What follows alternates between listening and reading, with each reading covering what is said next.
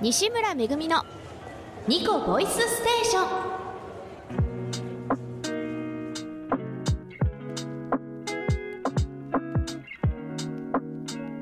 改めましてこんばんは。パーソナリティの西村めぐみです。ニコボイスステーションは固定観念にとらわれず自由に時に不自由を感じながらも生き生きと自分の人生を生きる。そんな大人たちの声から人生哲学を探求していく番組です。この番組はお一人の方を2週に分けて掘り下げご紹介していきます。今回のゲストは劇遊び表現教育ファシリテーター臨床心理士西脇さやかさんです。西脇さやかさん通称サーヤン。保育の現場での乳幼児の保育や表現活動。医療の現場での心理臨床を経て現在はフリーランスとして乳幼児から大人までの地域の人たちと作る表現活動を展開。また子どもたちとその家族たちとのつながりを大切にした文化体験活動を行っているプレイキッズシアターのスタッフとしても複数の現場に携わっているほか乳幼児親子のための表現活動や小学生のための演劇表現活動。保育者保育学生対象の劇遊び講座。子どもの育ちに関わる大学生や大人対象の講座の講師。小学生のためのフリースペース。家でもない学校でもない第三の居場所のアドバイザーなどを務め臨床心理士としては現在精神科でのうつ病研究に携わっている。生涯にわたる発達の視点から暮らしの中に生きるアートと心理の活動を目指して実践中。遊び心が世界を救うがモットーそんなサーヤンさん。保育の現場での活動医療現場での心理臨床劇遊び講師アドバイザーうつ病研究。急にたくさんの単語が出てきてびっくりですよね。そうなんです。サーヤンさんはいつだって忙しい。どうしてそんなに走り続けられるのだろうか。好きだからでしょうね。好きとあとね多分やりたいやりたいことが先に先っていうか今もそうだけど、ね、あるからという何かそう思いの力ですね。気持ちと、うん、あとねなんか二領域っていうかなんかいろいろやりたいっていうのはね多分来るもの拒まないタイプっていうかね なんか なんかありがたいじゃないですか。その中あまたあまた人がいる中をそんな声をかけてもらえるなんていう話は自分だけじゃ経験したりね体験できないことも。あじゃあせっかくならとかってよっぽどよっぽどこれ無理だと思ったらあれだけどチャレンジしたいなとも思うし、まあ、そういうふうな気持ちとあと臨床心理とっていうのも両方並行でやってるっていうのはなんか子どもの仕事がしたいっていう最初の小さい頃からの気持ちがあって思いがあって最初は分かんないから幼稚園の先生になりたいとかピアノの先生になりたいとかでも分かりやすいイメージで思っていたんだけど、うん、親があの幼稚園とか幼稚園の小さい子たちの幼児教室の経営をしてたりしたん。でね、うん、でモデルを間近で見られてて仕事現場とか。それであのイメージが立ちやすくてじゃあ子供に関わる仕事をしたいなと思っていたんだけれども。でもなんか子供って子供だけっていうことじゃなくてあのあ人間だなって思って人だなっていうか、うん、で人の発達とか人の生涯とかこう人生とかそういうものをそういうものと関わる仕事にしていきたいと思い始めたしね20代ぐらいの頃に。そうするとやっぱりなんかいろいろ子供のこととか学校のこととかだけじゃないなとかいろいろ思い始めて、でチャンスがあるならあのちょうど大学に行った時に医療のこととか発達のこととかそういうふうな子どもの脳のこととかいろいろそういうことも勉強したいと思って授業を受けた先生に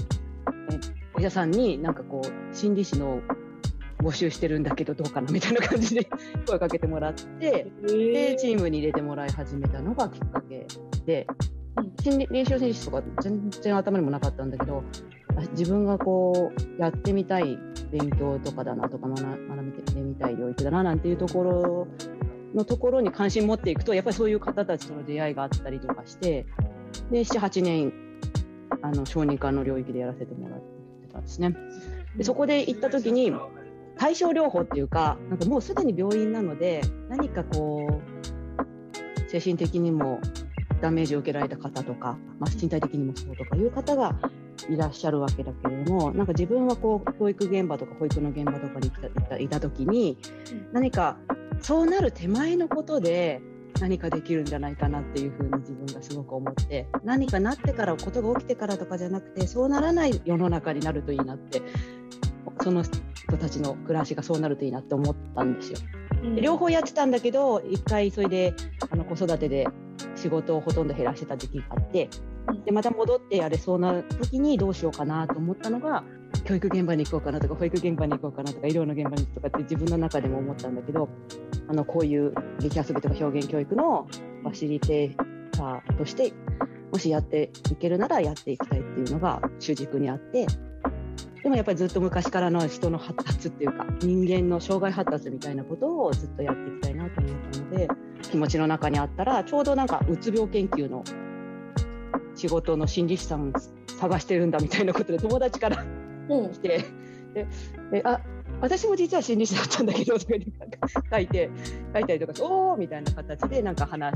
ご縁をいただいて今今は今度精神科で働かせてもらってるバラバラなようで根底は同じ。人に関わること。私がサーヤンさんと出会ったのはサーヤンさんの関わるチームプレイキッズシアターの子どもたちとの劇遊びの現場。サーヤンさんは子どもたちへもそのご家族や一緒に劇遊びの現場を作る仲間たちにもまっすぐに向き合っている。目の前に立つ人の目を見て耳を澄ませて会話する。その姿は相手が子供だから大人だからで変わることはなくサーヤンさんが一人の人として相手を見ていることが伝わる。そんなサーヤンさんは3人のお子さんのお母さんでもある。お仕事でたくさんのお子さんと関わる中ご自身のお子さんとはどんな風なんだろうなんて私意地悪な質問かな。ああ全然違う全然違いますが全然違うんだけどなんか私はねよく自分の子供に関わる時は人の子だって思うようにしてて。なんかあの自分の子とか自分がどうにかしなきゃとかなんかこう思いすぎるとなんか余計な余計なことをやったり言ったりしてしまうと思ってそれ でこのこの子供たちはあのどなたどなたかから預かった子供たちみたいなよくしている。そうするとなんか程よい塩梅でなんかいい関係性を保ちやすい。子供っていうより同居同居の人たちみたいに思って。ああなるほどね。一人の人間としているですね、あと距離距離距離感として、うん、なんかあんまりこう身内とか自分の分身みたいな親と親だから思っちゃったりとかすると、うん、なんか余計な変なことが起きるなと思うので。そうなんかこう距離感やっぱこう家族であっても距離感ってなのでルームシェアじゃないですけど やっぱその辺の家族であってもこうある程度の礼節っていうか大事だなとか思う、うん。思思い通りになるなんて思っちゃいけないっていうふうに思って、っていうのの表れとして人のお子さんだと思ってなんか関わるんですよ。その辺ぐらいがちょっといい塩梅私にとって思春期みたいな感じなんだけど、まあ、5年生ぐらいから高2だとちょうどなんかこのストライクゾーンぐらいなんだけれども、すごい私にダメ出しもしてくれたりもするんだけどなんか私のダメなとことか。あでもいいです。その関係、うん、あとあとあんまりこううるさく言わないようにしようとか余計なこと言わないようにしようとか、うん、もう本人が気づいて動いてこそ本人の力になるっていうのはやっぱりいろんな場面でもそう思うので、うん、なんか私が余計にこう良かれと思うっていうことは親の良かれは子供の迷惑だっていうのは自分の中に親の良かれっていうのはあまり言わないです。あとそもそも良かれと思わないようにしようって。それはまあある私だけのこう感覚だけど私じゃない人というのはなんか肝に銘じるようにしています。そうなんかね関係性がさえ悪くならなければ多分毎日たのたの楽しいっていうか、毎日楽しいわけでもないかもしれないけど毎日なんかあまり波風立たないかな別にとか喋らないとか何聞いても答え返ってこないとかそういう感じでも全然ないしね。うん、なんかそういうのは大事かも。あとなんか悪いこと悪いっていうか一般的にネガティブとかマイナスなことを誰かが言ったとしてもそれをなんかねじ曲げようとは決してしないようにして。なんかどうどういうねじ曲げ？そんなことないでしょうとかなんかいやいやこうした方がいいんじゃないじゃなくて あそうなんだって一回例えば学校学校行きたくないとかね例えば言ったとしてもいやいやでも行った方がなんとかでとかいうことよりもあ今は行きたくないっていうことを言ってくれたんだと思ってちゃんと気持ちの自分の気持ちに近いことを言ってくれたよかったってなんかそれをせっかく言ってくれたことを例えばなんかこう学校行かないとか言われると親としては焦る焦るっていうかああこのこの時間ちょっと待って食事とか作れないじゃんとかなんかいろんななんかいろんなものが読みたりとかす。る早く行ってほしかったとかこの日は。とかいろいろなんかこういうなんか邪念が浮かぶわけですよ。うん、けれどそこをなんかそれはこっちの都合なわけであってねじ曲げその気持ちまでそこに付随させてこうねじ曲げさせようとするとあでもねじ曲げさせてなくてこう大人の気持ちとして言っちゃったりもするんだけどでもそれは結果的に相手はそうさなんか分かってもらえなかったとか、うん、自分の気持ちもう言ってもしょうがないって思っちゃうと思うのでね、うん、そういうふうに相手がこういったことを自分がこういうふうに受け取ると相手はどう思うかなっていうことを考えてシミュレーションしながら結構会話してたり家でもなんかしたりなんかモニタリングするようにモニタリングなんだか心理師ならではを感じるのは私だけでしょうか？それでもなぜかサーヤンさんの言葉は押し付けがましさなんて一切感じさせない。サーヤンさんはとってもまっすぐで真面目ででもどこか隙があるように思う。その隙が可愛らしく愛おしい。お子さんたちもそんなお母さんだからこそ弱音も吐けるしダメ出ししたりできるのかも。いっぱい失敗してまた別の方法を探して試し続ける。大人だって完璧じゃない。大人だからって完璧にならなくったって大丈夫。失敗も未完成さも笑顔で話してくれるサーヤンさん。モットーだという遊び心が世界を救う。まさにと笑ってしまう私はどんどん楽しくなってしまいサーヤンさんの声に共鳴するようにその言葉に夢中になっていく。ニコボイスステーションお楽しみいただけましたか？劇遊び表現教育ファシリテーター臨床心理士西脇さやかさん。サーヤンさんは現在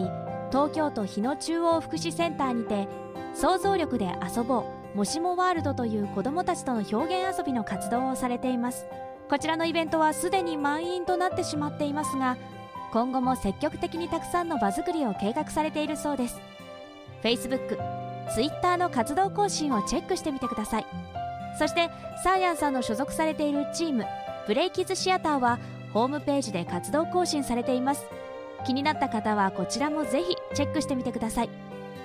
番組へのお便りもお待ちしております。詳しくはラジオフチューズのホームページへアクセスしてみてください。どうぞよろしくお願いいたします。次週のゲストは引き続き劇遊び表現教育ファシリテーター臨床心理士西脇さやかさん。お楽しみに。それでは今夜はこの辺で。パーソナリティは西村めぐみでした。バイバイ。